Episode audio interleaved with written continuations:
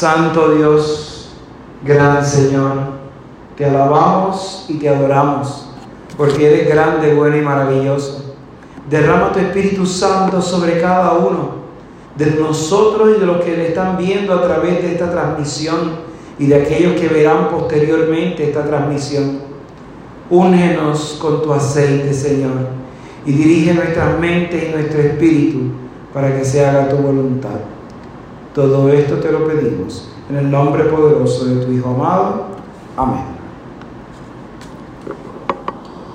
Gracias nuevamente por conectarse a través de estas transmisiones que estamos haciendo en diferentes plataformas.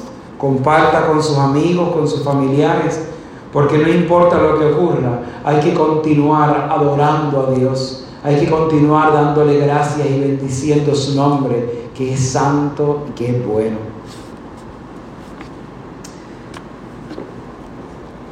Saben, muchas veces nos dicen que nos enfoquemos en las metas o en la meta. Enfocarse significa concentrarse realmente en el objetivo. Concentrarse requiere que dejes a un lado todas esas cosas que no te dejan ver a la meta o a las metas que te has trazado. Desde pequeño te enseñan a perseguir metas en la clase de deportes, en la clase de artes, en las diferentes clases, te trazan unas metas y te piden que te enfoques en esas metas porque esas metas son el futuro de tu vida. Cristo logró eso en su vida. Logró enfocarse y alcanzar la meta.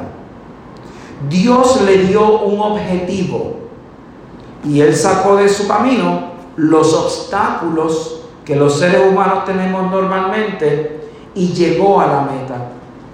Así que parte de estas enseñanzas que Dios, que Cristo nos ha dado a lo largo de estas semanas, es que los problemas y los obstáculos que Él se enfrentó fueron problemas y obstáculos que nos enfrentamos tú y yo en todos nuestros días para que no alcancemos nuestras metas. Y tenemos que establecer clara cuáles son las metas reales de nuestra vida.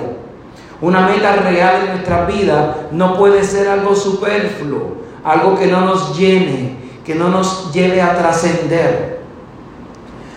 Vamos a repasar algunos de estos obstáculos que Jesús enfrentó en sus vidas y que nosotros los enfrentamos. En un momento fue confrontado por el demonio para ver si quería más el poder que sus metas, que la meta que Dios le había puesto. Así que tuvo la tentación del poder. Tuvo también problemas con sus familias.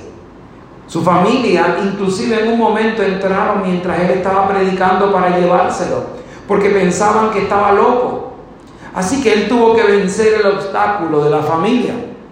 Tuvo que vencer el obstáculo de un montón de tentaciones a la misma vez cuando estaba preparándose para su momento culminante.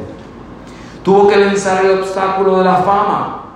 Jesús en muchos momentos de los evangelios estaba viendo cómo evadía la fama. Se salía de los lugares que había mucha gente porque él no estaba buscando una fama particular, él estaba buscando corazones arrepentidos, corazones transformados.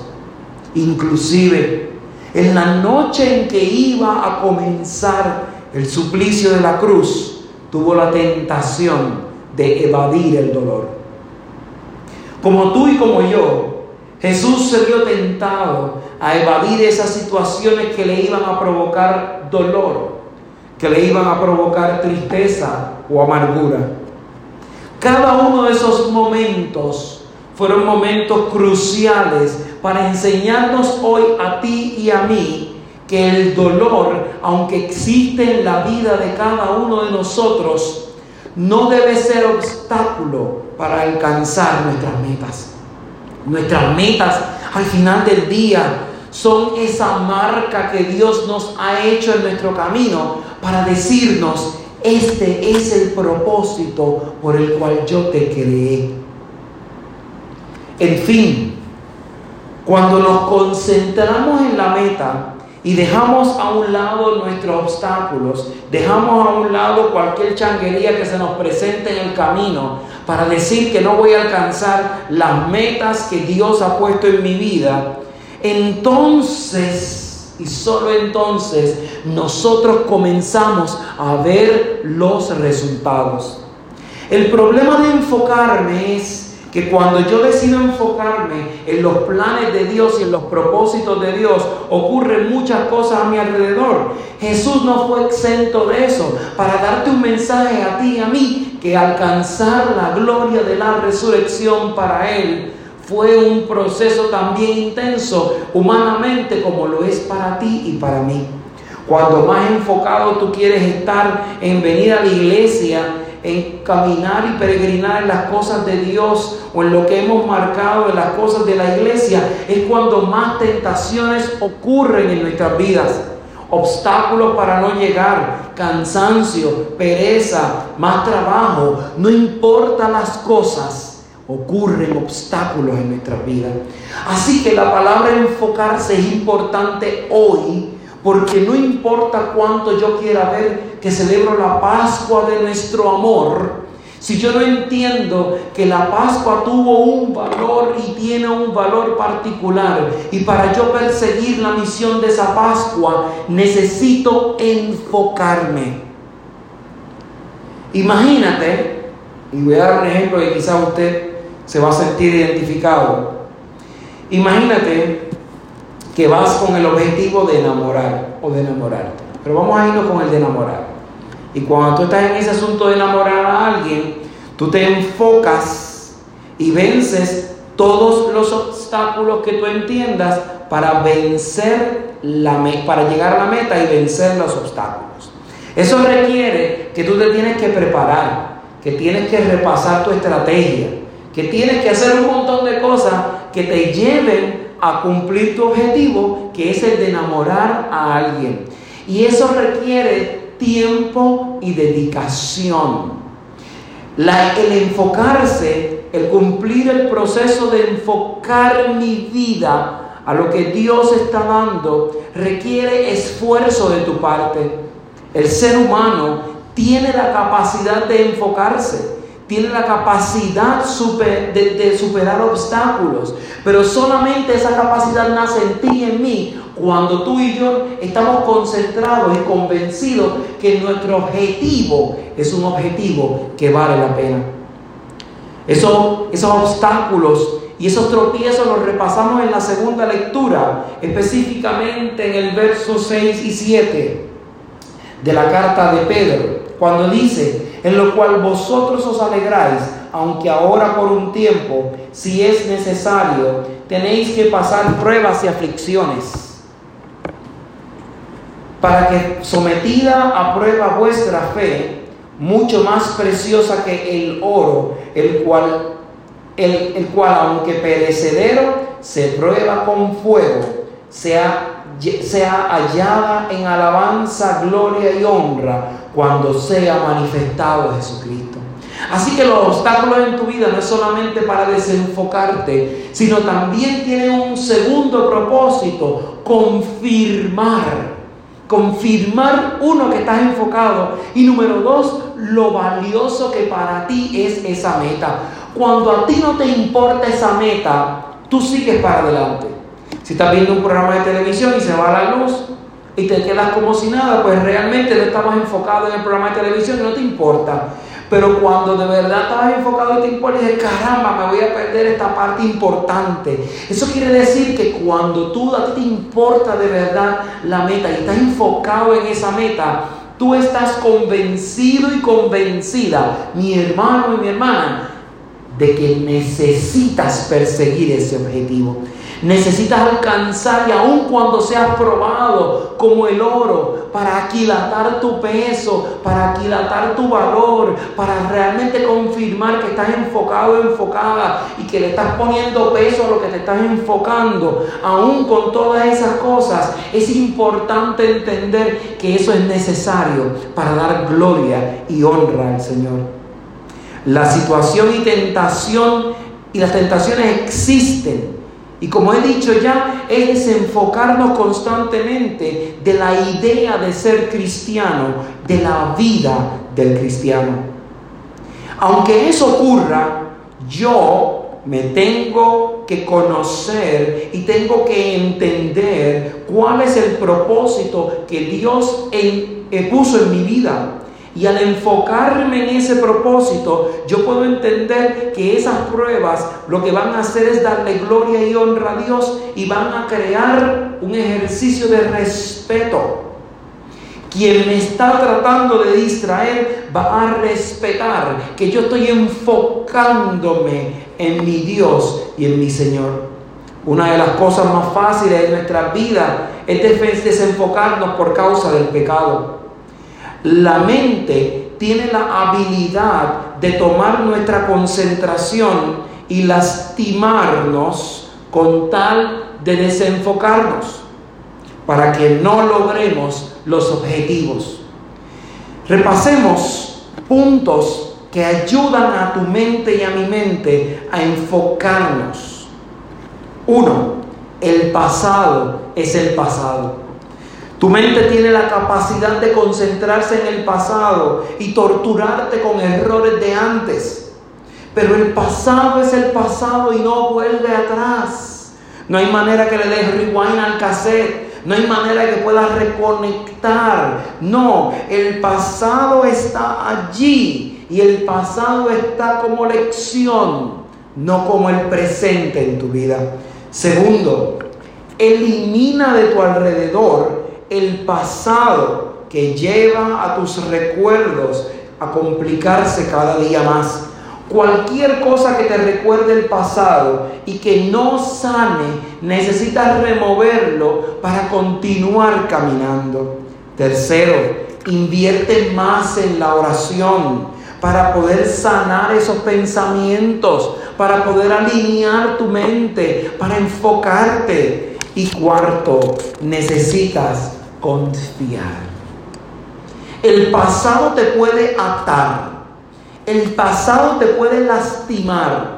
El pasado te puede decir por medio de tu mente, tú no vales nada. Mira esto, mira lo otro. Pero el confiar en la oración, que Dios está sanándome y todos los días me está transformando, permite que al final de la jornada mi mente comience a enfocarse de tal manera que no importa cuánto sabotaje exista, yo voy a mantenerme enfocado en el norte, en el camino. Fíjense que el último punto que mencioné es confiar. Y cuando yo confío, yo me abandono a creer. Y confiar y creer son piezas claves en la vida del cristiano o de la cristiana. El Evangelio de hoy nos da una pieza clave sobre lo que es creer y confiar. Creer. Tomás no estaba allí en el momento que el Señor se le apareció a los demás discípulos, pero los discípulos estaban dando testimonio de eso. Estaban dando testimonio de lo maravilloso que había sido reencontrarse con el Señor. Pero Tomás no creía en la palabra de sus amigos, no creía en la palabra de sus compañeros, porque habemos personas que necesitamos meter los dedos en las manos y en el costado del Señor para creer que es Él, que es Él el que me arropó en la noche y me abrazó cuando yo me sentía abandonado y abandonada. Yo necesito meter mi mano en los dedos y en el costado para creer que Él fue que me sanó. Y yo confío en lo que me digan cualquier otra persona, pero no confío en que el Señor me está diciendo, no tienes que meter los dedos en mis manos, ni tan siquiera en mi costado Tú necesitas concentrarse, concentrarte en el poder indiscutible de la fe. La fe que te lleva a confiar en Él. La fe que te invita a transformar. Pedro, Jesús otra vez entonces apareció y ahí estaba, estaba Tomás. Y entonces Tomás recibió una lección de vida que se convirtió en una lección de vida para ti y para mí 21 siglos después. El Señor le invitó a meter el dedo en la mano, en los rotos de los clavos, en el costado. Y después que él vio y que se confrontó con esa realidad, la única palabra que brotaron de la mente y del corazón y de los labios de Tomás fue, Señor mío y Dios mío. Y Jesús le dijo, me dice Señor mío y Dios mío, porque me has visto y has tocado. Benditos, felices Alabados sean aquellos, oiga, que no tienen que ver a Cristo de frente y meter sus dedos en las llagas, porque creen por la palabra que nos transforma, por el testimonio que han dado millones y millones de personas a lo largo de la historia de que Jesús ha hecho algo en su vida, de que Jesús ha transformado sus mentes y sus corazones con el simple hecho de creer, de confiar, de empujar más allá de los límites. Jesús le dijo, bienaventurados los que no vieron y creyeron. Tú y yo podemos llamarnos bienaventurados si creemos firmemente sin ver, sin ver las llagas, sin ver ese costado abierto. Creemos que la resurrección de Cristo nos hizo cambiar. Ahora mi hermano, mi hermana, si tú quieres caminar esta Pascua, y ya que estamos en el segundo domingo de Pascua, necesitas vivir conmigo la resurrección de Cristo. Y para vivir la resurrección de Cristo hoy y particularmente con lo que se vive en el planeta, yo quiero que tú te lleves en tu hogar tres puntos. Necesitas creer, necesitas confiar y necesitas caminar. No basta con creer, hay que confiar, hay que confiar en lo que yo creo. Y después que yo crea y que confíe, tengo que caminar a dar testimonio de que Jesús resucitó en mi vida, que Jesús resucitó en tu vida, que Jesús sigue haciendo milagros, que ocurren pruebas, claro que sí, que ocurren situaciones, claro que sí, pero todas esas pruebas y esas tribulaciones son para darle gloria y honra al Dios de la vida, al Dios de la misericordia. Si yo hago eso, si yo creo, si yo confío y si yo camino, seré un testimonio viviente de que la resurrección hoy en el siglo XXI todavía se siente y vibra en los cristianos y cristianas que vivimos en este planeta, que aún atribulados con enfermedades, con pandemias, con crisis económicas, sabemos que nuestro Redentor vive y no vive para pasearse por ahí nada más, sino para hacernos vibrar nuestro corazón y decir gracias. Y por eso es que levantamos nuestras manos para decirle a Dios y al mundo, Señor, yo creo, yo confío y yo camino en tu presencia. Amén.